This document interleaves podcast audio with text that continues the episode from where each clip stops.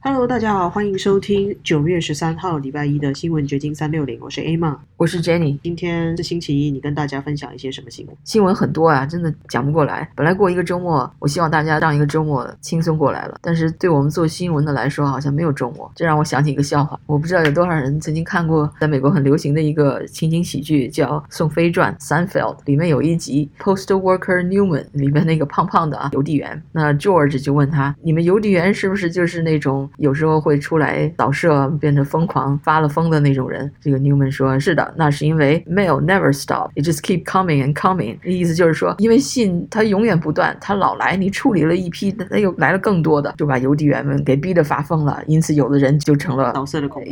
Let me ask you something. What, what do you do for a living, Newman? I'm a United States postal worker.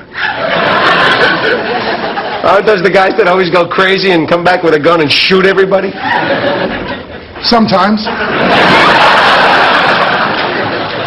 Why is that? Because the mail never stops. It just keeps coming and coming and coming. There's never a let up. It's relentless. Every day it piles up more and more and more, and you gotta get it out. And the more you get out, the more it keeps coming in. And then the barcode reader breaks, and its bucket keeps clearing out. All right, all right.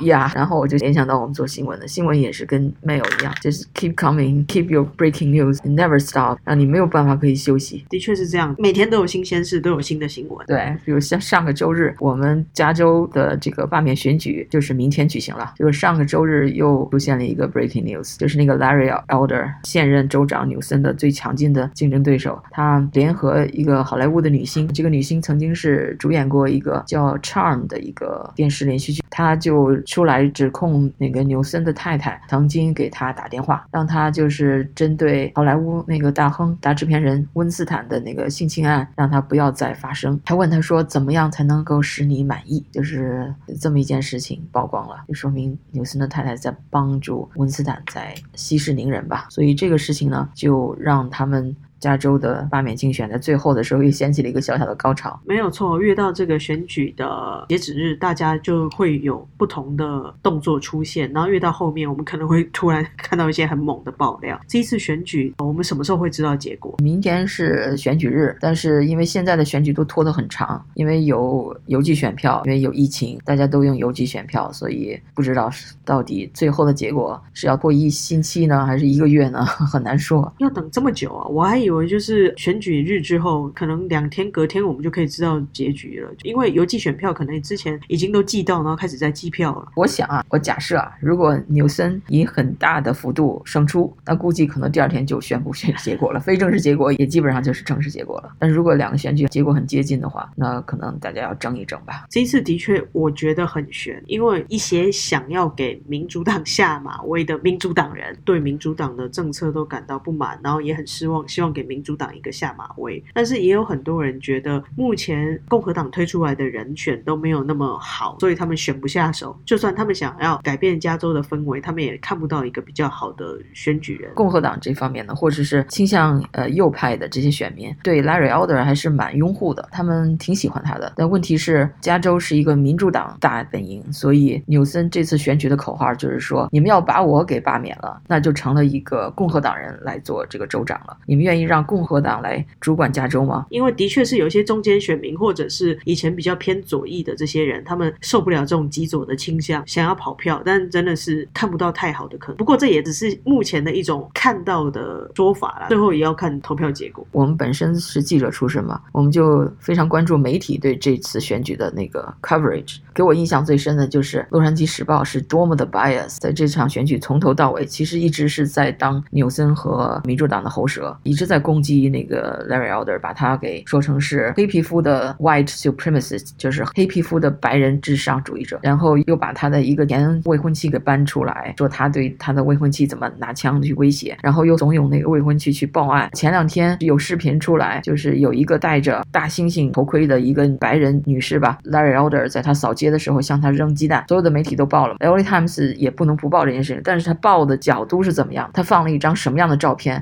放了一张 Larry Elder 从他的那个竞选车上下来，跟粉丝互相问候那个一个场景。从那个角度上照出的照片，他本来是跟一个粉丝好像是半拥抱的样子，结果照出的照片显示他好像是在扇那个粉丝的耳光，就是这样，你一看就是说他在极尽其能的想抹黑 Larry Elder，就是一个媒体你怎么能是这样？然后今天《洛杉矶时报》的版面都被这个罢免选举的文章所占据了，包括新闻报道，还有 op-ed 所谓的评论文章吧。然后你就可以看到新闻报道也报道了昨天 Larry Elder 跟那个女演员的记者会，但是题目是说 Larry Elder 在纽森对准了共和党的时候，Larry Elder 却瞄准了纽森的太太，好像 Larry Elder 就是很 low，不去跟对手直接交锋，而是对准了那个纽森的太太。其实他就是把纽森抬得比较高，好像他针对的是政策，他有表达自己的政见，但 Larry Elder 用的就是比较下流的手段去攻击他的私人问题。我觉得这个就是报纸操作的倾向性太明显。对啊，纽森虽然没有正经出面，但是你 L A Times 也是瞄准了 Larry Elder 的前女友啊，所以也可以说纽森实际上也攻击了 Larry Elder 的前女友啊。就是针对这些选举人物的私生活，他们都做了不同等级的攻击，反正是半斤八两，是不消百步。对，然后还有一个 L A Times 的华人记者，因为现在他已经从记者晋升到专栏作家了，他写了一篇 op-ed 是说 Elder and the danger of the model minority candidate。所谓的 model minority，亚裔是典型的 model minority。然后他这篇文章写的是 the danger of model minority，就是这种所谓的模范少数族裔反而是危险的了，被共和党利用的危险人物了。这个和我们传统的观念是多么大相径庭啊！如果你勤奋学习，考上好学校，然后你又能在事业上有所成就的话，作为一个少数族裔，你原本是被大家所看好的这么样的一个模范人物。但是现在这种人物不是被推崇，而是觉得这种人物很危险，这是一个什么样的思维？我也不清楚他为什么会身为一个牙医，但是去批评牙医。一般在美国社会给人家的感觉，牙医其实一直在美国社会里面就是属于一种模范主义。我们诚恳的工作，然后我们努力的存钱，然后让孩子受更好的教育，这是长期以来大部分人对牙医的刻板印象。Larry Elder，他可以说是非裔里边的模范人物，因为他也是进了名校，而且是当了律师，然后又成为一个名嘴，出人头地。虽然他出身很贫寒，他的父亲是一个做 janitor 的，就是扫厕所的，要做两份工作才能够养活家的。他母亲就是一个家庭妇女。Larry Elder 他的竞选的口号就是说，当时他父亲虽然只是一个 janitor，他打两份工，他还可以供养这个家庭，他母亲还不用去工作，然后他们还买了一个房子。那现在如果你做一个 janitor，你打几份工，你才能在加州买得起房子？就是说，他是一个成功的美国梦实现的故事。但是现在这个洛杉矶时报的亚裔的华裔专栏记者就这样去形容他，说他他是 elder and the danger of the mono minority candidate。这样的成功的故事反而被共和党人所利用了，好像意思就是这样对 minority 是有危险的。其实这个就是最近加州在推行的那个种族教育嘛，用各种族裔之间的阶级来划分那，这个的确是蛮恐怖的。另外，纽森这个人也真是说一套做一套。他令人愤怒的就是，一方面把全加州都给拘在家里了，但是他自己跑出去在那个高级法国餐厅里去聚会，而且不戴口罩。他把把加州的学校都啊、关闭了，但是他自己把他的孩子送到私人学校去做那种面对面的授课。所以他不是不知道人们想要什么，因为加州人想要的和他自己想要的是一样，就是想要一种正常的、自由的生活，包括对孩子教育的选择权利，包括他也知道上网课和面对面的授课对孩子成长影响是绝对不一样的。但是他颁布那些法律只是管平民，管不到他自己，这才是令人愤怒的。为什么大家想罢免他的一个原因？Anyway，我觉得从过去的邮寄投票来来看，纽森胜选的希望还是蛮大的。呃，我看到一个数字是对邮寄投票的统计，好像已经是百分之六十投给纽森了。我们二零二零年的美国大选已经是那么有争议的了，那么那个选举机器是不是这次又要发挥效力呢？我们也不知道。但是无论如何，我觉得如果纽森这次他要挺过了罢免选举胜出了的话，那很有可能就是民主党未来的明星、未来的总统候选人 Larry Elder 呢。如果他胜选了，那将是加州第一位黑人州长。如果他没有胜选，我觉得他也没有太大的损失。他不仅是在加州的名嘴，已经是全美的一个名嘴了，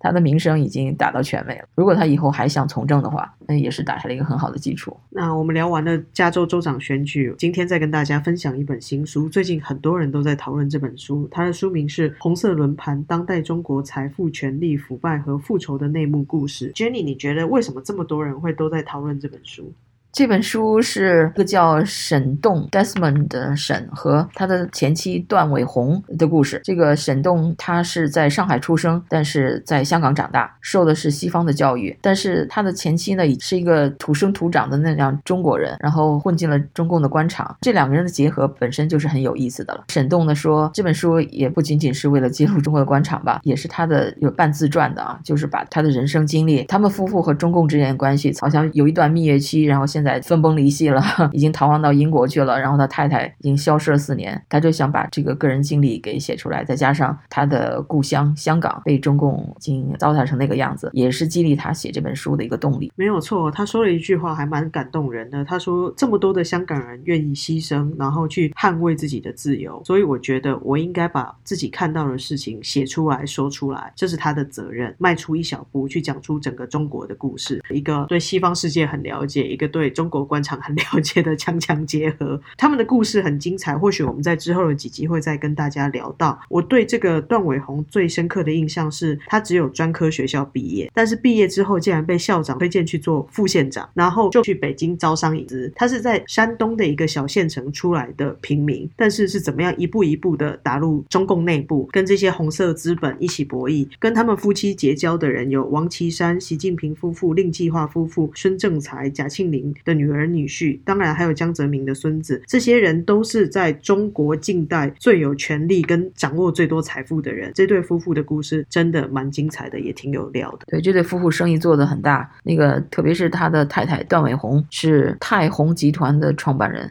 泰宏集团二零零四年从中国对外贸易运输集团抢下了首都机场货运大通关基地这个工程。所以说，这个沈栋在接受外媒采访的时候就说，这本书就是显示出，你要在中国做生意，哪怕你是在街上摆个小摊儿，呃，你也要跟中共官员攀上关系。他们这个生意做那么大，自然就得跟中共高层要攀上关系。那就通过他太太这本书就描写了他们之间是怎么攀上关系的。其实这本书是用英文写作发行的，对很多华人世界的人来说，就是中国官场的腐败是一目了然的。但这本书用英文发行，我想对西方世界的读者来说是一个蛮大的冲击跟震撼。你觉得这本书为什么西方人喜欢读，或者对他们来说有什么意义？这本书前白宫副国家安全顾问那个会说中文的伯明在书的封皮上还推荐，这是所有对中国关注的人等待的一本书，引人入胜，迷人而且危险。然后年近九旬的纽约大学法学院教授、中国法研究专家孔杰荣发推文说：“这是要了解中国的现状的人必读的书。”就是说，对这些西方人来说，这本书的价值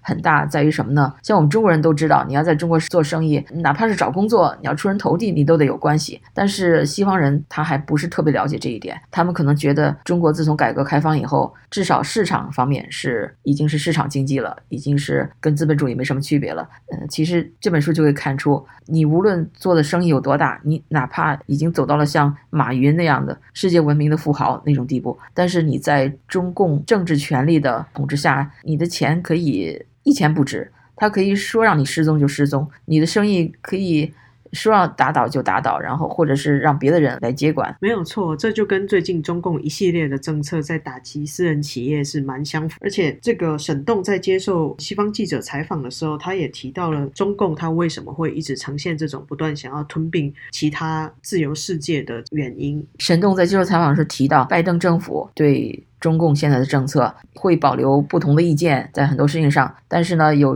另外一些问题上。还是可以合作的，比如那个什么 climate change，最近那个 climate change 什么大会去跟中共去谈判了吗？结果一无所获呀。沈东说，这个 climate change 只不过成了 CCP 的一个谈判的筹码，他们并不真的关心，并不是要解决这个气候变迁的问题。然后他又说，这就是为什么美国人应该懂得中共他吞并的野心，他的所谓的韬光养晦，或者他以前的我们只是要发展，我们没有什么野心去去那个去做世界。霸权那样的，这都是假的呢。西方要对中共非常警惕，就在于，因为中共他是永远没有安全感的，他的他知道他的政权是非法夺来的，那他就永远也没有安全感。无论是在国内还是在国外，国内如果有任何的要夺权的那那样的迹象或者势力，他立马就要镇压。在国外也是，如果任何反对他的国家，他也要立刻进行报复，最终他要吞并你。把这个全世界都纳入他的掌控之下，他才能最终就放心了。他的野心是霸占全世界。他举了一个例子，比如说澳大利亚，澳大利亚只是对 COVID-19 的病毒的起源质疑了一下，中共就对澳大利亚掀起了那个贸易战，可见他是。